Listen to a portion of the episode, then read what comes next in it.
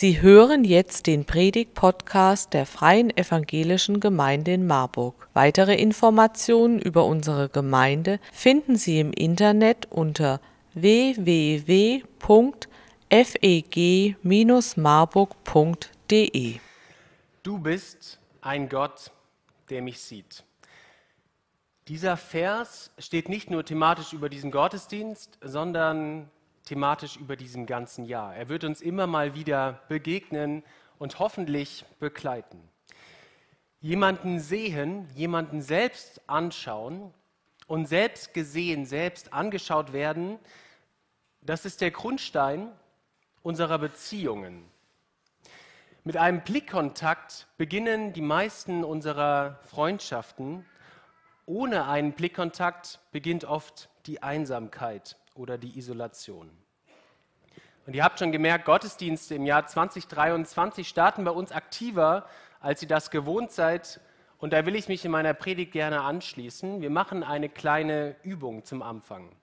Ihr dürft etwas machen, was sonst nur kleine Kinder machen dürfen, so bis ins Alter von fünf Jahren, nämlich mal ganz direkt euch umschauen und Leute im Saal beobachten. Das kann vielleicht sein, dass das für euch ungewohnt ist, kann sein, ihr sagt, kein Problem, das mache ich ja sowieso die ganze Zeit. Schau dich mal um. Guck mal nach links, nach rechts. Nicht nur die Leute direkt neben dir sitzen, sondern vielleicht auch Leute, die weiter weg sitzen. Ihr müsst euch auch gar nicht unterhalten, es reicht zu gucken und schau mal, was du wahrnimmst. Wen siehst du? Wen oder was nimmst du wahr? Wen kennst du? Wen vielleicht noch nicht?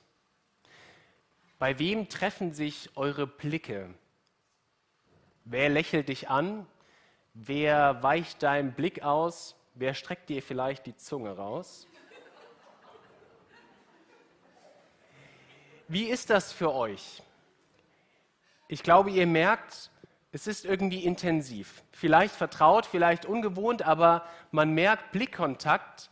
Da passiert etwas zwischen dem anderen und einem selbst. Hinsehen, anschauen, ansehen und angesehen werden, das verändert etwas in der Beziehung. Denn wenn man jemanden ansieht, passiert ja mehr, als dass sich auf den Zäpfchen und Stäbchen unserer Netzhaut, so haben wir es im Biologieunterricht gelernt, ein Bild abbildet, sondern da passiert mehr. Wenn wir jemanden ansehen, dann zeigen wir Interesse. Wir schauen nicht weg. Wir senken nicht unseren Blick. Wir verschließen nicht unsere Augen, sondern wir schauen jemanden an. Und wir nehmen unser Gegenüber wahr.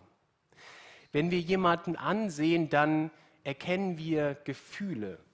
Ist jemand am Lachen oder ist jemand am Weinen? Schaut jemand gerade besorgt oder glücklich? Schaut er freundlich zurück oder scheint irgendetwas zwischen euch zu stehen? Wenn wir jemanden ansehen, dann ermöglichen wir Beziehungen. Mit Blicken sagen wir Hallo, ohne Blicke schaffen wir Distanz. Das werdet ihr wahrscheinlich auch schon ein paar Mal heute Morgen ganz unbewusst gemerkt haben. Ihr seid in diesen Gottesdienst gekommen, in das Gemeindehaus, und ihr werdet Menschen angesehen haben und vielleicht andere auch nicht. Und wenig ist so ermutigend, wie das Gefühl gesehen zu werden. Wenig ist so verletzend, wie das Gefühl, nicht gesehen, ignoriert zu werden. Du bist ein Gott, der mich sieht. So steht es im ersten Buch Mose im Kapitel 16, der Vers 13. So sagt es Hagar über ihren und gleichzeitig über unseren Gott.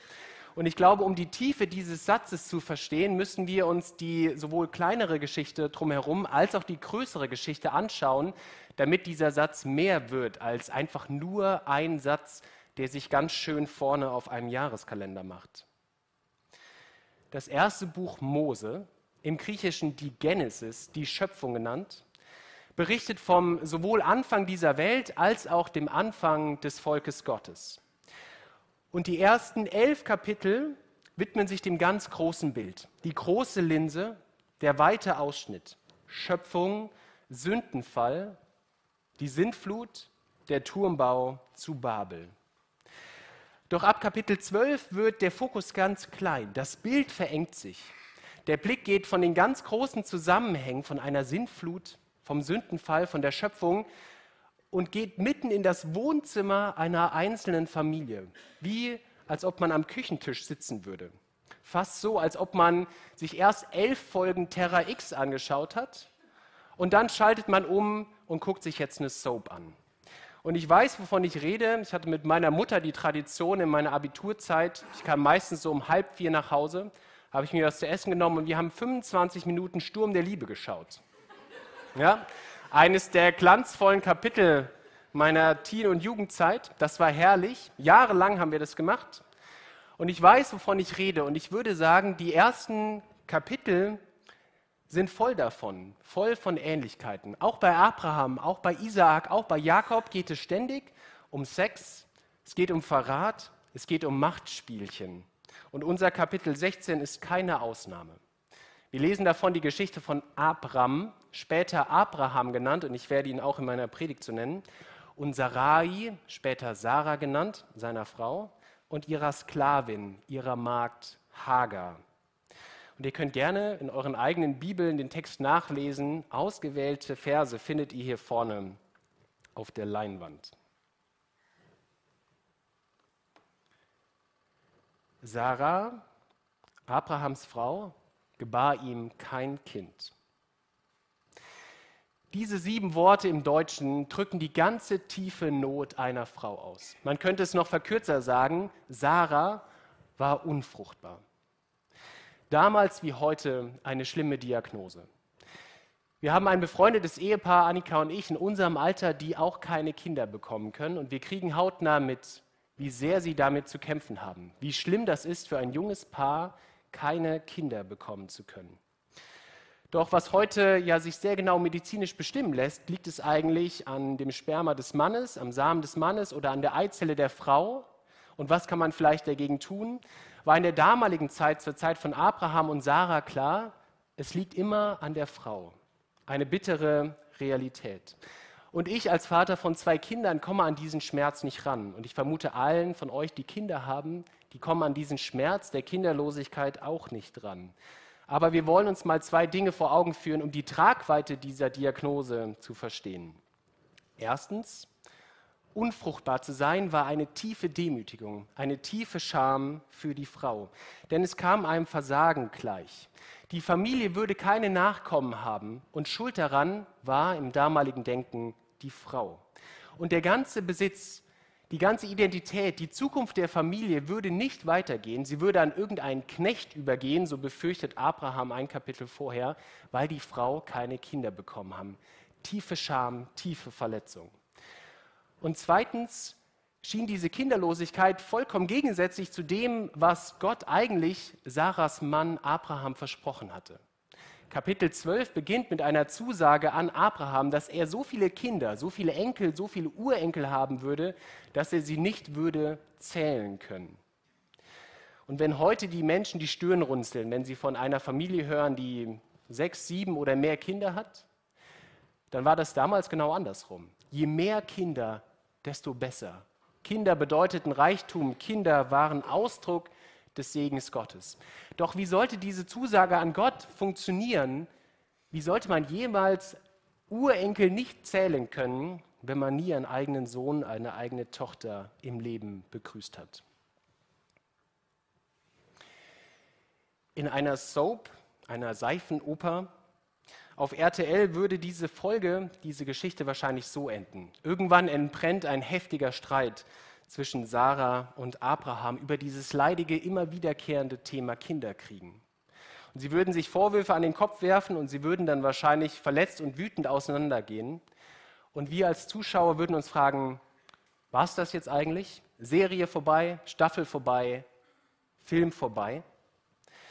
Doch dann würde wahrscheinlich ein sogenannter Cliffhanger kommen. Eine kurze Szene, die uns Mut macht, auch noch beim nächsten Mal einzuschalten. Und da sieht man wahrscheinlich Sarah in ihrem Haus und im Hintergrund läuft ihre Magd Hagar lang und man sieht, wie sich ein berechnendes Lächeln auf ihrem Gesicht bildet.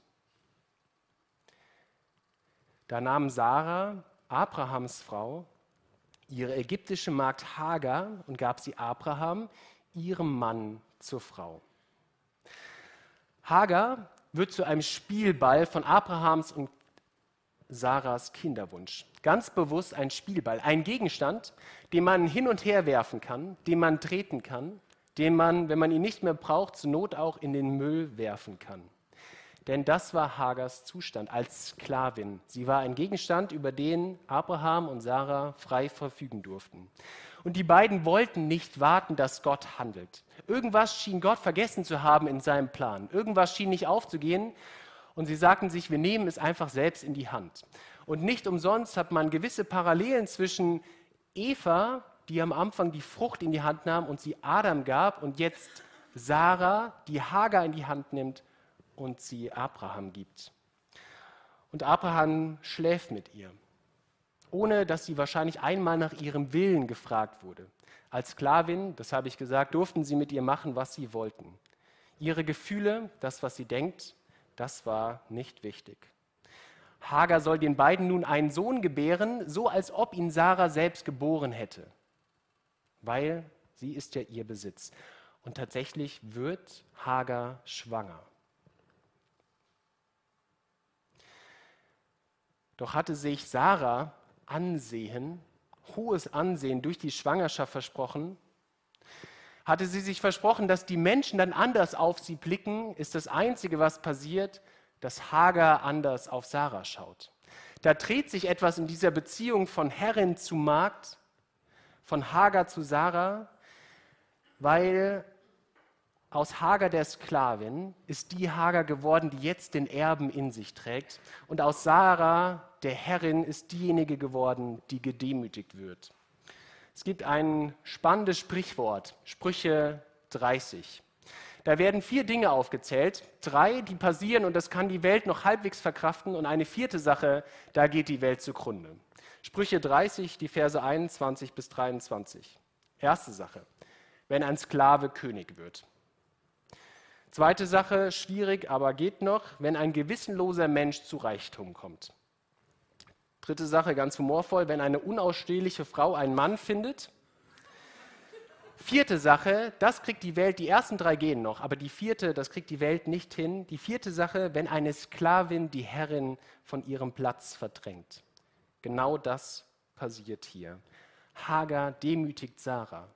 Da hat sich was verschoben und es entsteht tiefer Frust, tiefe Demütigung. Doch das ist noch nicht genug. Wie in einer Fernsehserie und man schaltet einfach nur einmal kurz ein, dann versteht man manche Bezüge, manche Zusammenhänge nicht. In der Soap würde man nicht verstehen, dass der vermeintlich liebevolle Millionär, der gerade in das Leben der Frau getreten ist, eigentlich der entfernte Zwillingsbruder ist, der jetzt mittels Hypnose versucht, an das Erbe der Schwester ranzukommen. Ja, das versteht man erst, wenn man vorher ein bisschen mitgeguckt hat. Und so auch hier. Denn immer, wenn Sarah auf Hagar blickt, ein, entsteht ein tiefer Schmerz in ihr drin und sie wird an eigene Demütigung erinnert. Genesis, 1. Buch Mose, Kapitel 12, da lesen wir davon, dass Abraham und Sarah wegen einer Hungersnot in Kanaan nach Ägypten fliehen müssen. Und Sarah war offensichtlich ausnahmslos schön. Und Abraham hat Angst, es erinnert ein bisschen an die David-Geschichte, dass wenn er sagt, Sarah ist meine Frau, dann werden sie ihn töten, um mit ihr zu schlafen. Deswegen sagt er, sie ist nicht meine Frau, sie ist meine Schwester. Und der Pharao wird aufmerksam auf Sarah und nimmt sie in sein Harem auf und schläft sehr wahrscheinlich mit ihr. Und nicht nur das, sondern Abraham wird vom Pharao bezahlt, so als hätte er seine eigene Frau prostituiert. Er wird bezahlt vom Pharao mit Geld, mit Vieh und mit Sklaven und sehr wahrscheinlich war Hagar eine von ihnen. Und diese Hagar, die ihn immer wieder, die Sarah immer wieder an ihre eigene Schmach, an ihre eigene Demütigung erinnert, die bringt nun ein Kind zur Welt. Und in Sarah entbrennt der blanke Hass auf ihre Magd. Kinder kriegen hin oder her, Nachwuchs haben hin oder her, Ansehen hin oder her. Sie wird sich nicht so demütigen lassen und dann schmeißt sie Hagar aus dem Haus. Wahrscheinlich begleitet mit Tritten, Schlägen und Beschimpfungen. Hagar läuft weg. Wir haben einen Gott, der uns sieht. Unsere Freude und unser Leid. Und wir haben einen Gott, der uns in unserem Leid nicht alleine lässt, sondern der uns nachgeht. Hagar, diese Magd, verschwindet aus dem Blickfeld der Menschen. Sarah und Abraham, die eigentlich für sie verantwortlich sind, haben sie in diese tiefe Not gebracht und sie schauen nun weg. Das Blickfeld hat sich verschlossen, niemand sieht sie mehr. Und Hagar läuft los, vollkommen verzweifelt, sie weiß nicht wohin, irgendetwas zieht sie wahrscheinlich in Richtung ihrer Heimat Ägypten und sie läuft los durch die Wüste in Richtung Süden, in Richtung Ägypten. Alleine, schutzlos, ausgeliefert, schwanger, ohne Geld, Wetter und Menschen ausgeliefert. Jesus Christus spricht im Neuen Testament in Matthäus 18 und Johannes 15 davon, dass unser Gott die 99 Schafe alleine lässt, um dem einem Schaf nachzugehen. Ökonomisch schwer nachzuvollziehen ist es trotzdem ein Ausdruck der tiefen individuellen Liebe von Gott zu dir, zu mir, zu Hagar. Und Gott hätte sagen können, das ist nicht mein Bier. Macht ihr euren Kram alleine. Es war nie mein Plan, durch Hagar Abraham Nachkommen zu schenken. Das war euer Plan. Macht, was ihr wollt. Sondern Gott sagt, ich gehe dieser Frau nach. Er sieht ihre Not und er sieht die Ungerechtigkeit. Unser Gott wendet sich uns zu. Er sieht unsere Not, er geht uns nach und er hilft uns auf. Inmitten dieser Wüste aus Sand, aus Angst und Verzweiflung begegnet, begegnet Gott Hagar in der Gestalt des Engels des Herrn. Und er sagt zwei scheinbar sehr unterschiedliche Sachen zu ihr. Erstens, er sagt, geh zurück zu Abraham und Sarah, an den Ort deiner tiefen Demütigung. Und zweitens, ich werde dir einen Sohn Ismael schenken und aus dir wird ein großes Volk hervorgehen. Anspruch und Zuspruch, Fordern und Fördern, Auftrag und Segen liegen bei Hagar als auch in unserem Leben sehr nah zusammen. Auch wir erleben Dinge, wo wir zutiefst herausgefordert werden, wo wir merken, wir kämpfen. Es macht uns zu schaffen. Auch wir als Christen erleben Feindschaft, vielleicht sogar manchmal insbesondere. Auch wir erleben Krankheit. Auch wir erleben Jobverlust. Auch wir erleben Beziehungskrisen. Auch wir erleben Angst und Tod. Und gleichzeitig erleben wir Gottes tiefen Segen. So wie Hagar gesegnet wurde durch ihre Nachkommen, so erleben auch wir Segen, beides miteinander verwoben. So wie eine Maserung ein Stück Holz durchsetzt, so wie Fäden in einem Stoff miteinander verwoben sind, so erleben auch wir beides, Anspruch und Zuspruch. Und es gilt für uns beides zusammenzuhalten, diese Spannung auszuhalten. So wie Hagar zurückgeschickt zu werden, zurück in ihr eigenes Leid, an einen schwierigen Ort und das auszuhalten und ihr dürft gerne mal, wenn euch das interessiert, weiterlesen in 1. Mose 21, wie es mit Hagar und Sarah weitergeht und gleichzeitig Gottes Segen zu erfahren. Weil wir von Gott gesehen sind, weil Gott uns segnet, schickt er uns zurück an einen Ort, um dort selbst Segen zu sein. Hagar hat Gott erfahren in der Wüste. Ihr einer Schwangeren, einer unbedeutenden, einer hilflosen, einsamen, weggelaufenen Sklavin ist der Schöpfer Gott begegnet. Und er hat ihr die gleichen Sachen verheißen, wie er es Abraham verheißen hat. Aus ihr wird ein Volk hervorgehen. Welch ein Ansehen für Hagar. Und ihre Erfahrung mit Gott endet mit einem Bekenntnis. Du bist ein Gott, der mich sieht. Und ich wünsche dir, dass dieses Bekenntnis zu deinem Bekenntnis werden kann. Wir machen unsere Erfahrung mit Gott. Wie nennst du Gott? Was kannst du über ihn sagen? Wo hast du ihn erlebt? Wo hat er dir geholfen? Ich wünsche dir, dass du sagen kannst, ich habe einen Gott, so wie Hagar, den gleichen Gott, und dieser Gott sieht mich. Und ich schließe mich an das an, was Astrid am Anfang gesagt hat, ein kleiner Ratschlag zum Ende. Wir sehen ja nur, ob mich jemand ansieht, wenn ich selbst zurückblicke. Schau selbst auf Gott, um wahrzunehmen, dass Gott dich ansieht. Amen. Wir nehmen uns eine Minute der Stille und hören dann auf einen Instrumentalstück.